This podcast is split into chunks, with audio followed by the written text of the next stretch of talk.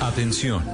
Durante la siguiente media hora escucharemos información que parece futurista, increíble, hasta de ciencia ficción, pero que cada día se hace realidad y la vamos a explicar en el lenguaje que todos entienden. Aquí comienza La Nube. Dirige Juanita Kremer.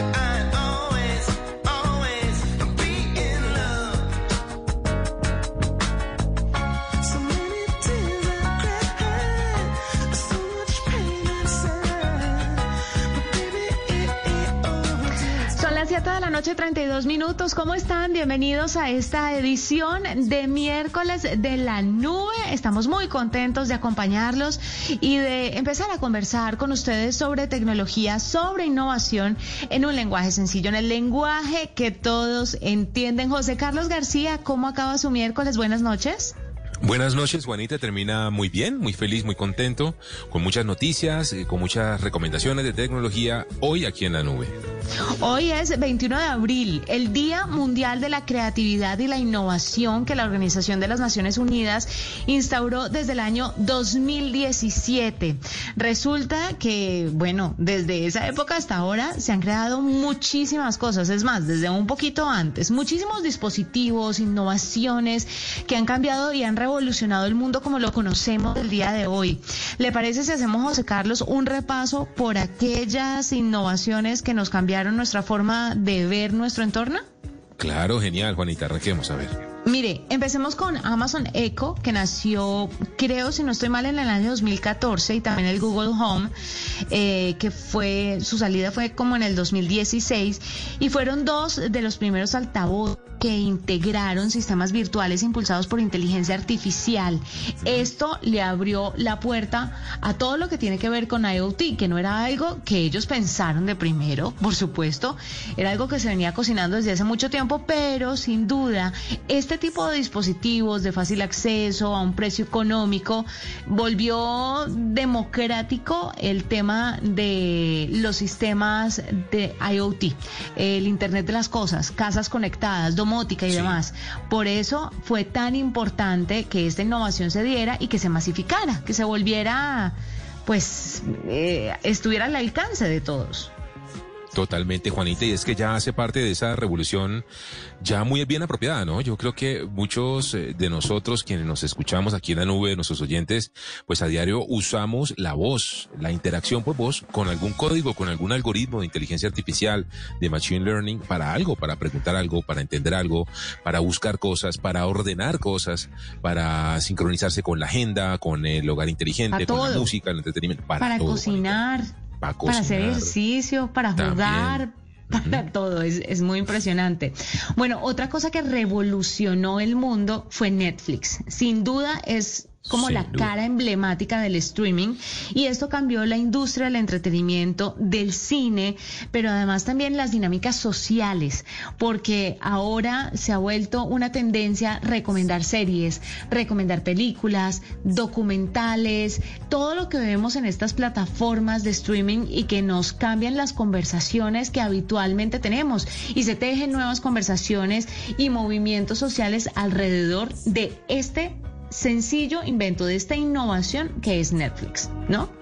También, Juanita, espectacular. Y como usted bien dice, nos puso de para arriba no solamente a nosotros como usuarios, sino a la misma industria, un gran reto de empezar a producir contenidos a partir de lo que la gente realmente pues le gusta, sus comportamientos. Y pues hay que ver solamente la cantidad de premios que se gana año con, con año, los diferentes galardones de televisión y de cine Netflix para darse cuenta que pues van volando las plataformas. Sí, es, es, es, una locura lo que está pasando con las plataformas y muy a regañadientes, muy a pesar de lo que piensan los grandes directores de cine que han satanizado esta nueva forma de hacer cine y de producir contenidos que dicen que eso no es cine, que el cine es el que se ve en los teatros, eh, pues bueno, se está demostrando que la gente está cambiando y que ahora lo que quieren son otras formas de consumir ese contenido. El contenido es valioso, lo que pasa es que los canales están cambiando y eso es lo que se debe entender. Yo no sé si fue Steven Spielberg que dijo que no, que eso no era posible, que el cine era cine y que las plataformas ni siquiera tenían que estar nominadas a los grandes premios. ¿Fue, fue Spielberg o quién fue? Eh, creo que Spielberg no. Sí, en algún momento lo comentó, eh, pero hay que decir que hay que decir que también sucumbió, ¿no? Y también está por ahí con algunas producciones en, plataformas, en Amazon Prime específicamente. En Apple, ¿no? En Apple también, bueno, un montón de series eh, que, que, han sido dirigidas y o protagonizadas por grandes figuras del cine que ahí están también entendiendo que esto cambió. Otra innovación que cambió la forma en la que vemos el mundo y aunque todavía no es tan perceptible, esto sí nos va a ayudar a la vuelta de unos cuantos años y es la impresora 3D, que fue creada en 1983, pero alcanzó una madurez hace pocos años. Más o menos desde 2010 está volviéndose cada vez más importante y más importantes. Y estas impresoras 3D están haciendo algo vital para el sector de la salud. Y es que están investigando y están desarrollando la impresión de órganos en 3D con el mismo material de la persona que necesita ese órgano y así se reducen las posibilidades de rechazo el cuerpo a ese órgano que se está creando y que se implantaría en el cuerpo de la persona que lo requiera, del paciente que lo requiera. Ese es uno de los múltiples usos de la impresora 3D. Una impresora 3D la puede tener muchas personas en la casa, pero para mí de lo que puede hacer esta innovación, este dispositivo, este es uno de los más destacables. Su participación en todo lo que tiene que ver con el tema de la salud y bueno, ni hablar de las prótesis, eh, de cómo se están enyesando los brazos, bueno, los miembros de, de las personas que, que, se quiebran, las piernas, los brazos, los dedos, simplemente con unas, con unas especies como de esqueleticos hechos en 3D. La ingeniería industrial en general, Juanita, el diseño industrial muy bien, muy, muy beneficiado. Ese es un equipo que yo me debo. Tengo deuda ¿Una impresora 3D? Quiero tener una impresora 3D, se lo juro. Me parece que es un juguetazo, lo digo en el buen sentido. Y además también para la construcción, Juanita, sabe usted que ya están imprimiendo casas, eh, también barcos eh, pequeños, por supuesto, en 3D. Toda una revolución que todavía le falta y tiene mucho por crecer. Bueno, y entre las innovaciones también tenemos los cohetes reutilizables de SpaceX, tenemos todo lo que tiene que ver con reconocimiento facial que alimenta la inteligencia artificial y muchas otras cosas más. Pero para usted, José Carlos, en estos últimos años, ¿cuál ha sido la innovación más importante a propósito del Día de la Creatividad y de la Innovación? ¿Cuál es ese dispositivo o esa herramienta o esa técnica que apareció últimamente y que usted diga, wow, esto va a cambiar el mundo? Yo diría que el blockchain, Juanita, definitivamente es una tecnología de desagregación y democratización eh, de conocimiento, de valor, de información, sobre la cual se basa pues nada más y nada menos que la revolución de los criptoactivos, del Bitcoin y demás. Pero eh, blockchain es mucho más que eso. Está ayudando también un montón a, temas de justicia, a temas eh, de inclusión, a temas de salud, a temas, bueno, un montón de gobierno, de participación ciudadana Yo creo que el blockchain tiene muchísimo para dar, muchísimo, y esa es sin duda una revolución que va a cambiar en su nacimiento y apropiación, sin duda, eh, el curso de esta humanidad.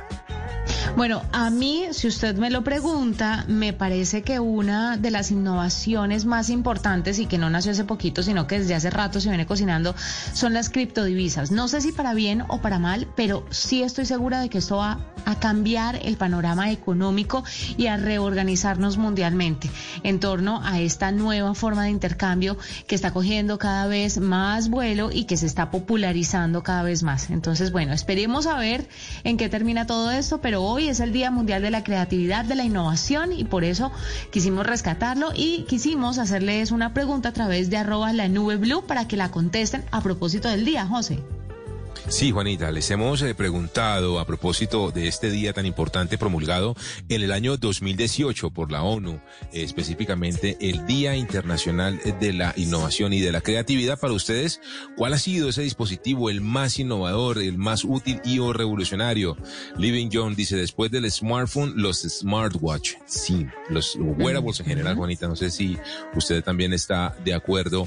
Definitivamente hacen parte fundamental de esta gran, gran revolución eh, que se ha sobrevenido sobre el uso de la tecnología personal, dice Alberto Prieto, los drones. Para él los drones, las tecnologías de drones, que no solamente estamos hablando de los juguetitos, sino drones para uso militar, para uso agrícola, para uso de salud, para usos de cartografía, están teniendo un gran desempeño también son una revolución. Así que los vamos a estar leyendo, Juanita. Muy chévere la pregunta. Día Mundial de la Innovación y la Creatividad. ¿Cuál es ese dispositivo, tecnología, plataforma, servicios, software que usted cree desde la tecnología es el más innovador, el más útil, el más disruptivo de los últimos 10 años? Los vamos a estar leyendo hoy aquí en la nube.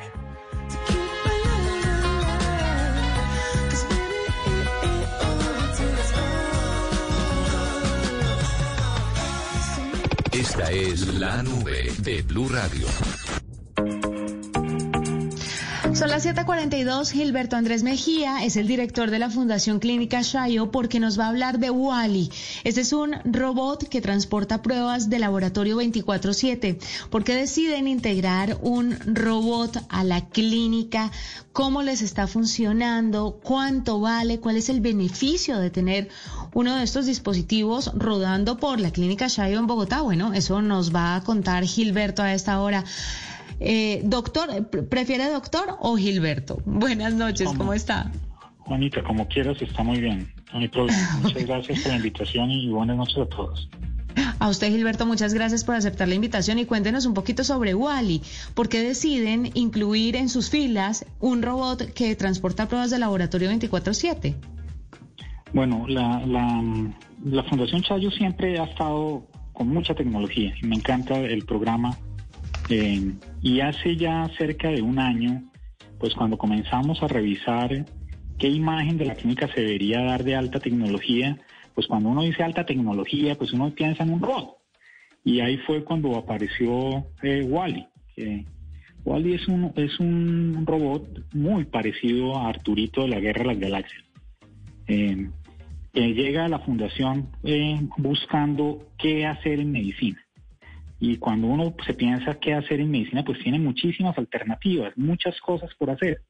Y preciso nos coincide con el inicio de la pandemia. Entonces comenzamos a pensar, bueno, ¿cómo hacemos para utilizar un robot en la fundación y disminuirle el riesgo a nuestro personal?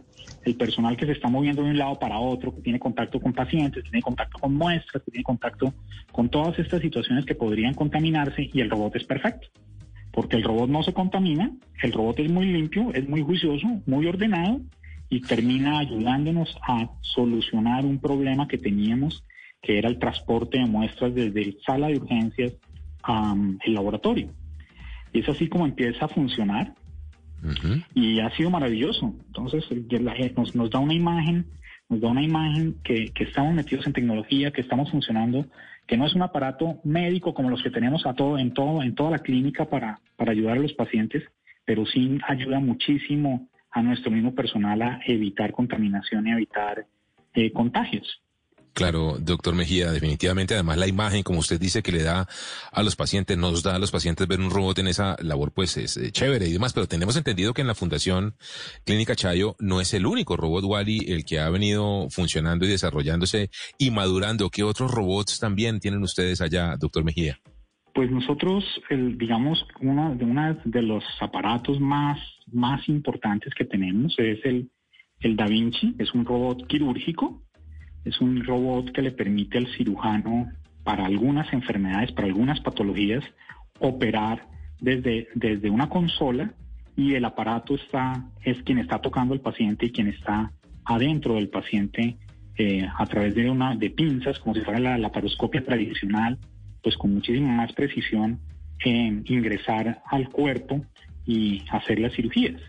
Ese, ese robot es, digamos, lo más avanzado que hay en tecnología médica actualmente de cirugía robótica.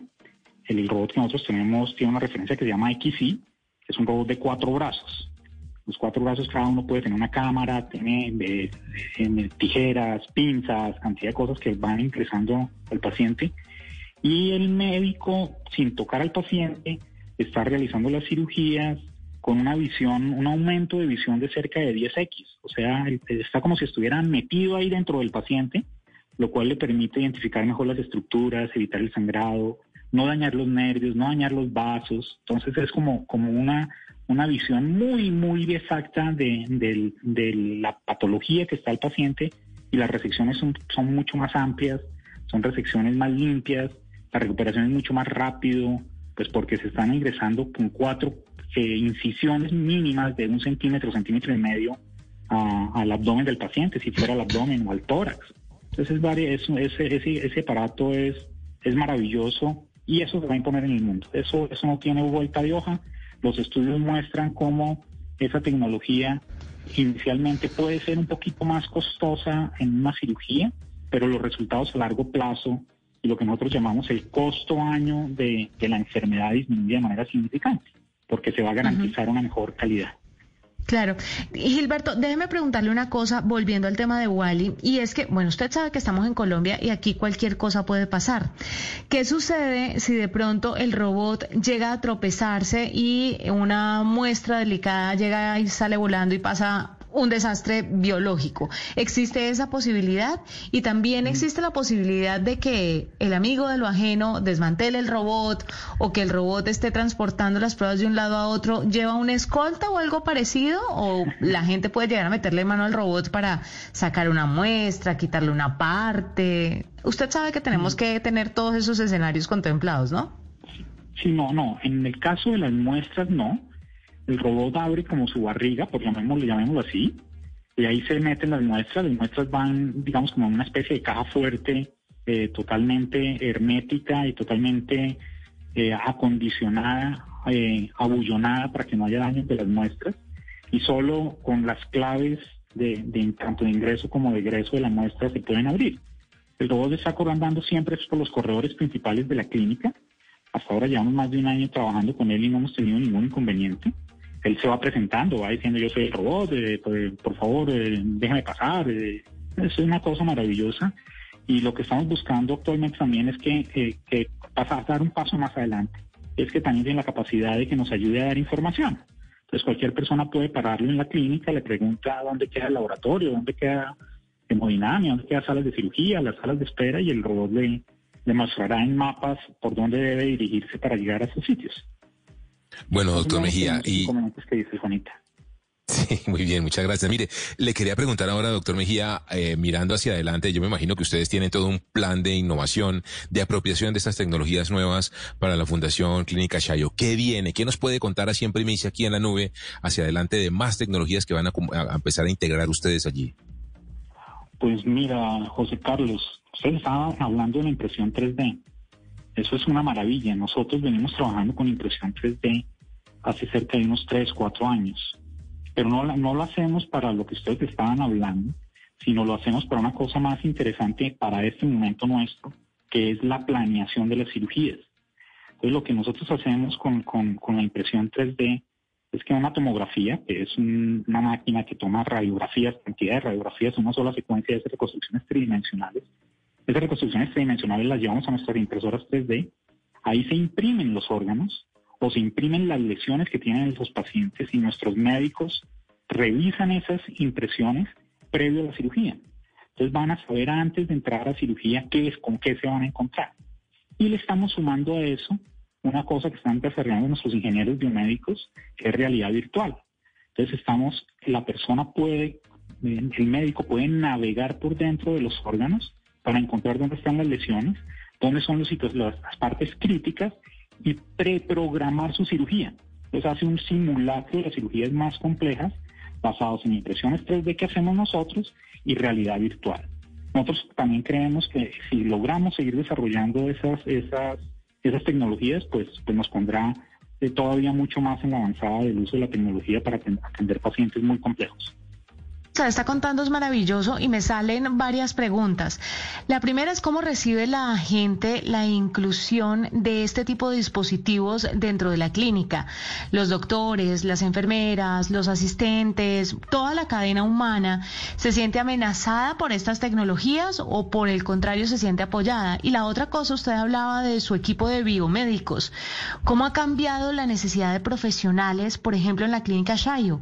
¿Qué requieren ahora? Porque mucha gente, a veces los jóvenes no saben qué estudiar o de pronto tienen inquietudes por ciertas nuevas carreras o tendencias, por ejemplo, dentro de la medicina, pero los papás desconocen eso y le dicen, no, mijo, váyase a hacer esto que es lo que ya conocemos, eso aquí en Colombia no funciona.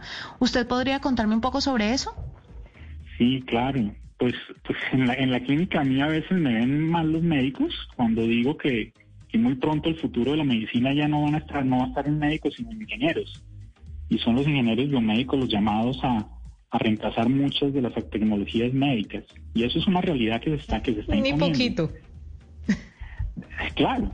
Entonces nosotros acá, nosotros en la clínica eh, hemos aceptado eso y no sé si sea la única clínica en Colombia, pero sí pueden ser muy poquitas, que tenemos en nuestra nómina ingenieros biomédicos pero no el ingeniero biomédico que está arreglando un aparatico o que está revisando que funcionen bien las máquinas. No, no, no, es el ingeniero médico que está desarrollando tecnología, que está investigando, que está desarrollando sensórica, que está desarrollando una cantidad de elementos con los cuales sacamos patentes para comenzar a implementarlos sobre la clínica. Entonces ese es un cambio gigantesco. Eso a nosotros, a mí cuando yo presentaba esas cosas a la Junta y les decía, oiga, eh, eh, necesitamos cambiar el tema y vamos a contratar ingenieros biomédicos para que nos hagan investigación, para que nos desarrollen el tema del 3D, para que nos desarrollen la realidad virtual y así muchas otras cosas que estamos haciendo, pues decían, pues no, están, como locos, ¿qué, ¿qué pasó? Pero nos hemos llegado a la conclusión de que la Fundación Chayo se debe diferenciar es por la investigación y la investigación partiendo de la innovación. Entonces nosotros no nos queremos diferenciar porque tengamos las camas más lindas, los ladrillos más bonitos. Somos una clínica vieja, es una clínica de 60 años, pero nuestra plata la estamos invirtiendo siempre es en tecnología, en capacitar a la gente y en generar innovación para poder investigar y con eso tener el mejor conocimiento. O sea, la investigación y la innovación unido a la educación es lo que nos hace crecer científicamente. Escucho, doctor Mejía, en usted eh, palabras muy interesantes, además términos, roles, ingenieros biomédicos, habla mucho usted de innovación. ¿Tiene la Fundación Clínica Chayo un departamento de innovación? ¿Cómo, en el gobierno, digamos, eh, corporativo de la clínica incluyó usted ese trabajo de innovación, de investigación, para que sea transversal a todas las unidades del negocio? Pues lo digo porque así es, eh, y, y, y traccione y le ayude a la clínica a esto, a integrar cada vez más tecnología. Sí, claro. Nosotros hace más o menos unos dos años cambiamos, le dimos una vuelta, un vuelto completo a la clínica y al mismo nivel que está el departamento de cirugía cardiovascular o al mismo nivel que están las unidades de cuidado intensivo, tenemos un, un departamento que es gestión del conocimiento. Y gestión del conocimiento está conformado por sistemas, por una oficina de datos, para recoger datos, para hacer todo lo que son datos. Bueno, ustedes saben mucho del tema de datos, de, todo lo que estaban hablando ahora, pero también está investigación. En investigación tenemos dos tipos de investigación. Una investigación que es, digamos, la formal, la que se conoce en ciencias. Nosotros somos centro de investigación reconocido por MinCiencias y somos, tenemos un grupo de investigación en enfermedades cardiovasculares y de alta complejidad A1, también reconocido por MinCiencias, que es el más alto, pero también, también tenemos al lado un, departamento, un laboratorio que llamamos el exploratorio, que es de medicina transicional. Es toda la investigación básica para poder hacer eh, mm, investigación en animales, en sensórica, y después trasladar toda esa investigación que se hace primaria, eh, trasladarle a los pacientes. Ahí tenemos como un líder que, todavía nos ayuda muchísimo, es el doctor Reynolds, el Jorge Reynolds, pues que es conocido por el tema del marcapaso mundialmente. Él sigue trabajando con nosotros y ahí estamos haciendo una gran cantidad de innovación. Entonces la, Fundación está convencida que ese es el camino para salir adelante en este mundo tan, tan, tan competido y revolucionado de la medicina. Maravilloso. Usted me cuenta esto y, quiero ya tenerlo en, mi lista de contactos porque digo, no, quiero que si me pasa algo, ir a la Shaibo.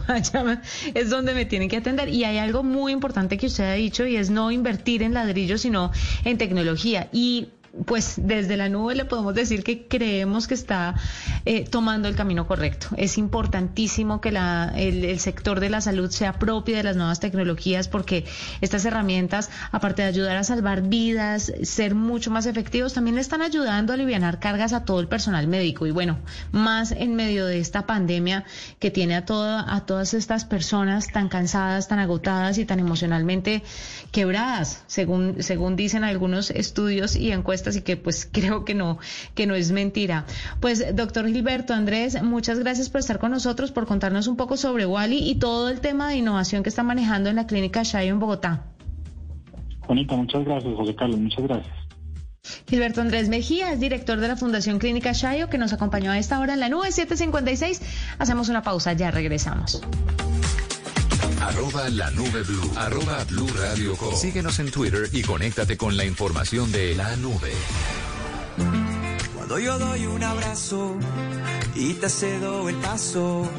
Cuando yo cuido el planeta, reciclo y monto en bicicleta. Y soy mejor cuando yo cuido mi cuerpo. Cuando me reto a ser mi mejor versión. Con pasta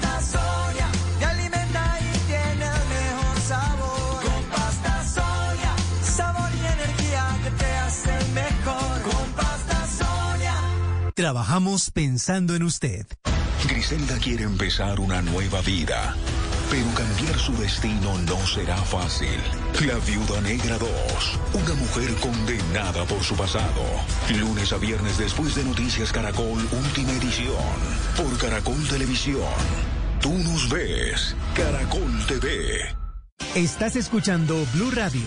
Ya le dijiste a tus seres queridos lo mucho que los piensas. Empieza hoy mismo y recuérdales cuánto los quieres. Hoy se puede, siempre se puede. Hoy estás a un clic de elegir tu cuenta ideal. ¿Quieres giros gratis? Clic. Cientos de descuentos. Clic. Sin cuota de manejo. Clic. Haz clic en bancopopular.com.co y elige tu cuenta ideal. Banco Popular. Hoy se puede, siempre se puede. Somos Grupo Aval. Vigilado Superintendencia Financiera de Colombia. Hoy estás a un clic de elegir tu cuenta ideal. ¿Quieres tener giros gratis? Clic. Sin cuota de manejo? Clic. Con excelente rentabilidad. Clic. Haz clic en bancopopular.com.co y elige tu cuenta ideal. Banco Popular. Hoy se puede, siempre se puede. Somos Grupo Aval. Vigilado Superintendencia Financiera de Colombia. A esta hora, Interrapidísimo entrega lo mejor de ti. En Blue Radio son las 7 de la noche, 58 minutos en Blue Radio.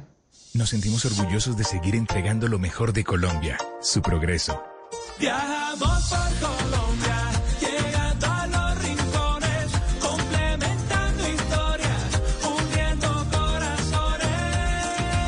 Llevamos 32 años entregando lo mejor de los colombianos en cada rincón del país. Y no pares de sonreír, es la esencia de nuestro país. Inter, rapidísimo, entregamos lo mejor de ti. Escuchas la nube en Blue Radio.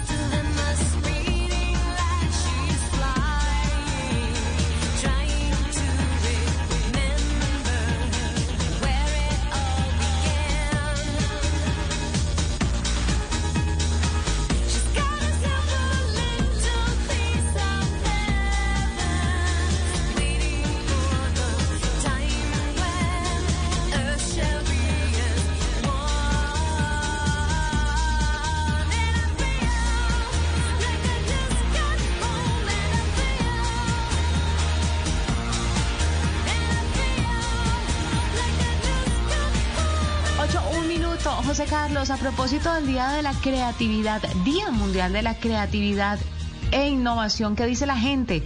¿Cuál es esa innovación, dispositivo, herramienta, invento que ha nacido en los últimos años y que han dicho, no, esta vaina sí es descrestante? ¿Qué dicen? Nuestro amigo y colega Andrés Felipe Sánchez nos dice que para él la air fryer y la chocolatera le parecen los inventos más relevantes de los últimos años. Dice Jackie Trainer que está muy de acuerdo con usted, Juanita, y también conmigo porque le parece que el blockchain y las criptomonedas definitivamente han llegado para cambiar el mundo. Dice Mega Duque que le parece definitivamente también que en la impresión 3D y le manda un saludo el doctor Mejía de la clínica Chayo también va a hacer una revolución indiscutible próximamente en el mundo, dice Damita Dinero, Damita Dinero, que la tecnología, ah, mire usted, la tecnología ARN mensajero, la que se basa, ¿sabe usted, Juanita? Es una biotecnología eh, con la que se basaron las principales vacunas con las cuales estamos ahí tratando de vencer al COVID en todo el mundo. Mire, mucha tecnología, mucha innovación y mucha creatividad hoy aquí en la nube.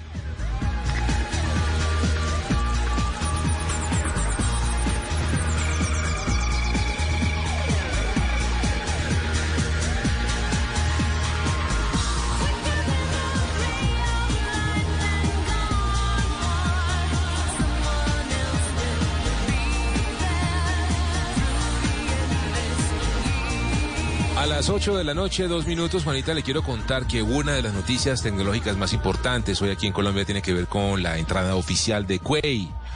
Kawaii, Kawaii, bueno, he escuchado que lo dicen de muchas formas. Me estoy refiriendo a la red social eh, que se basa, muy parecida, hay que decir, a TikTok. La red social que se basa a partir de creadores de contenido, de música, de entretenimiento, de humor, de retos. Eh, también bajo el concepto de videos cortos, eh, verticales, eh, que en una intención y una idea de ser muy competitivo y sobre todo muy agresivo para ganar mercado en todo el mundo, Juanita tiene un modelo de compensación. Es decir, le están pagando tanto a los creadores de contenidos originales, a quienes muy rápidamente están certificando con el chulito azul, identifican a ciertos influenciadores país por país, ya hay algunos en Colombia, porque pues por su compromiso y cantidad de contenido que generan al día, los eh, posicionan muy rápidamente, les mandan un montón de tráfico de usuarios y al tiempo van ganando dinero, no se sabe cuánto específicamente, pero monetizan muy rápidamente ganando ingresos por las visualizaciones de sus videos. Pero sí se conocen, Juanita, unos precios, unos valores que está pagando Quay, Kawaii, Kway, a las personas que la usan. Usted cuando entra, Juanita, y descarga la aplicación, bien sea en Android o en iOS, eh, pues eh, saca su perfil y eh, se puede ir a una sección que se llama Quay Kawaii Bonus, que son los bonos Kawaii, en donde usted ahí va a empezar a sumar platita.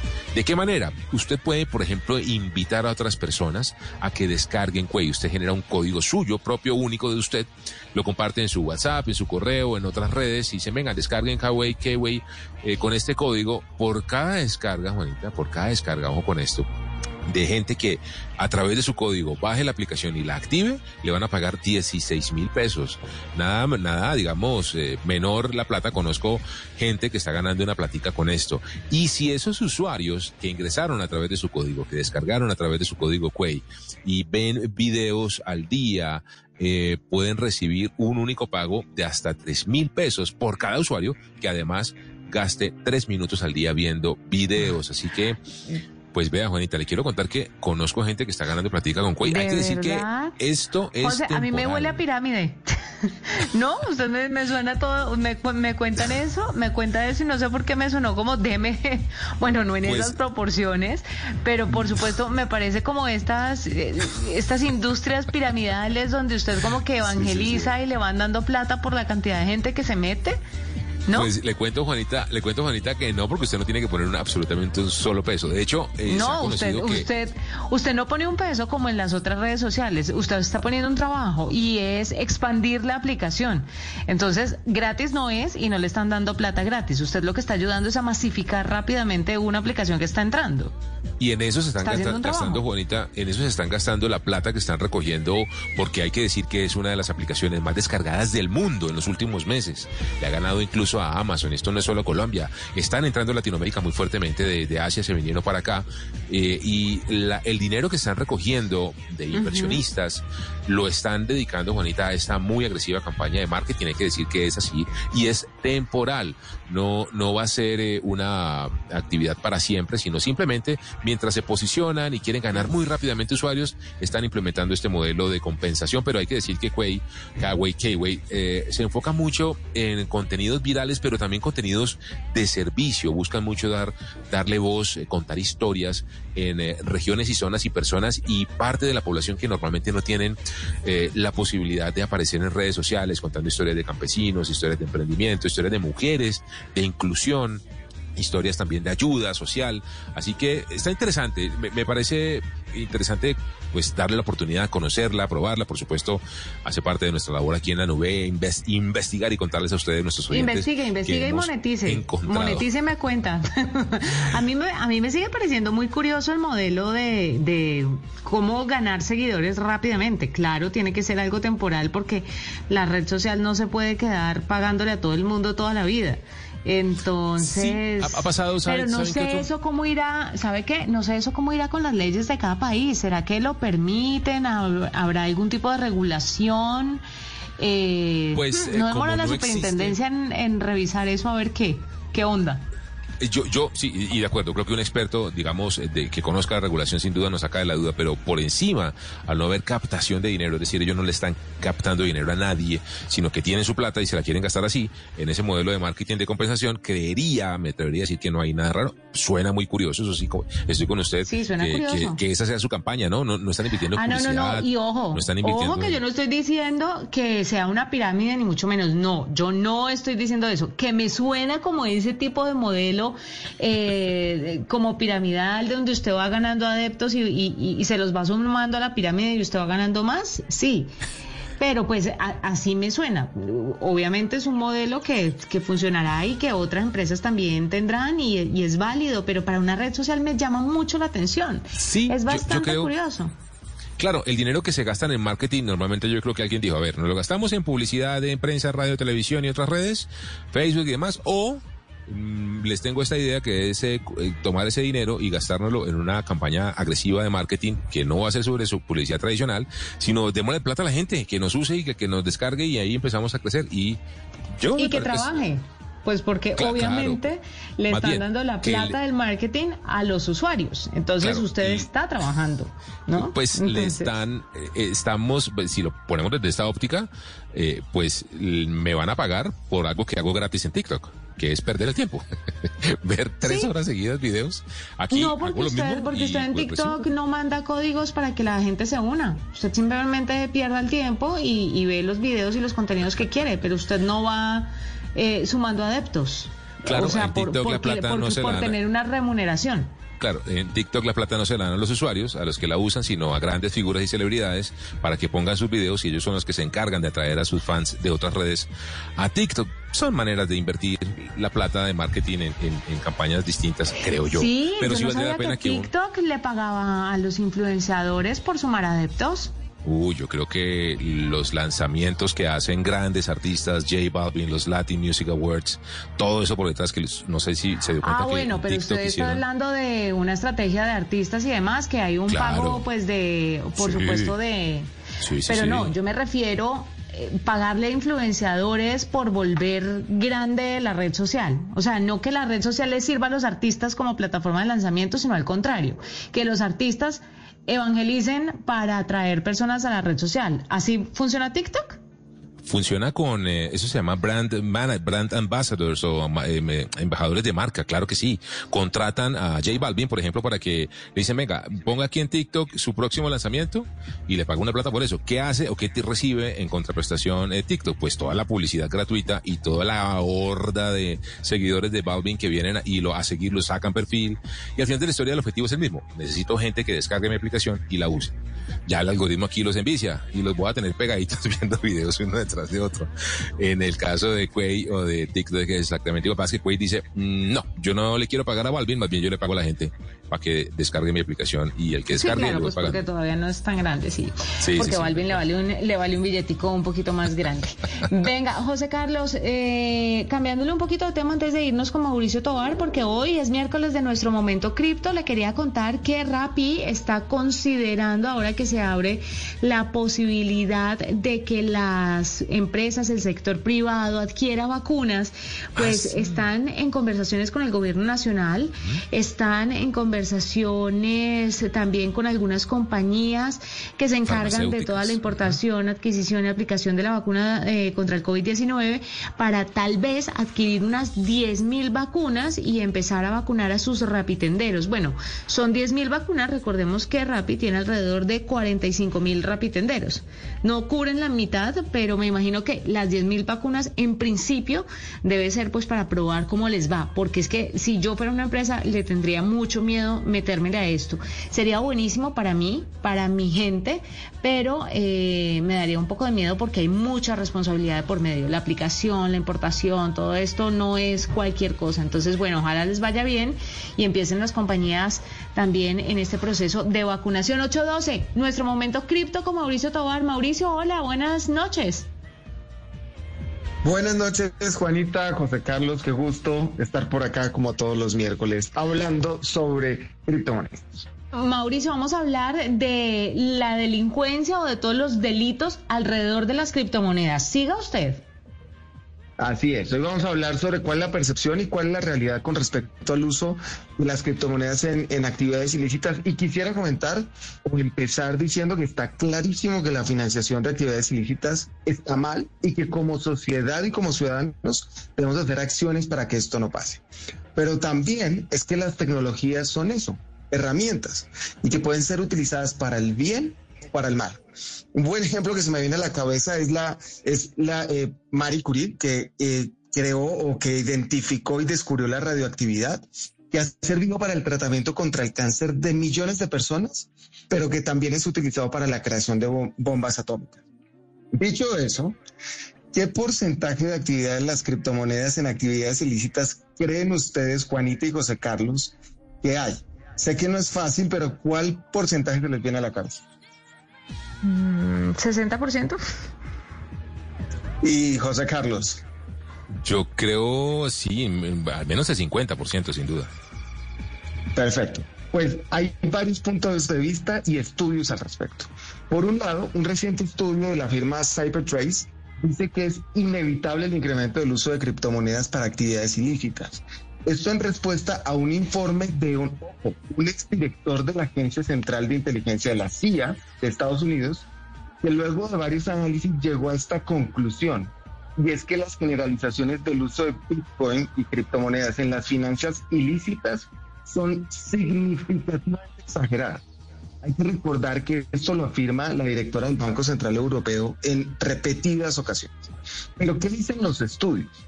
La firma Chain Analysis, especializada en análisis de datos de cadenas de blockchain o blockchain como Bitcoin y en general todas las criptomonedas, analizó la actividad de criptomonedas durante entre 2017 y 2020 y encontró que con la información disponible que apenas el 1% de la actividad de criptomonedas corresponde a actividades ilícitas. ¿Y eso es mucho o es poco? Pues se estima que con el dinero en efectivo, el dólar, los pesos, el, porcentaje se encuentra entre el 2 y el 4%. También hay estudios que muestran que cerca del 2% del dinero que se mueve por el sistema financiero tradicional es de actividades ilícitas, pues con un escándalo hace pocos años denominado Fins Piles. ¿Esto significa que el sistema financiero, el dinero en efectivo las criptomonedas son malas? No, la inmensa mayoría de veces se utilizan para hacer el bien, pero algunos pocos en proporción con la cantidad de los que lo hacen bien, pues lo utilizan de manera equivocada para hacer el mal. Que es, un importante. Poco...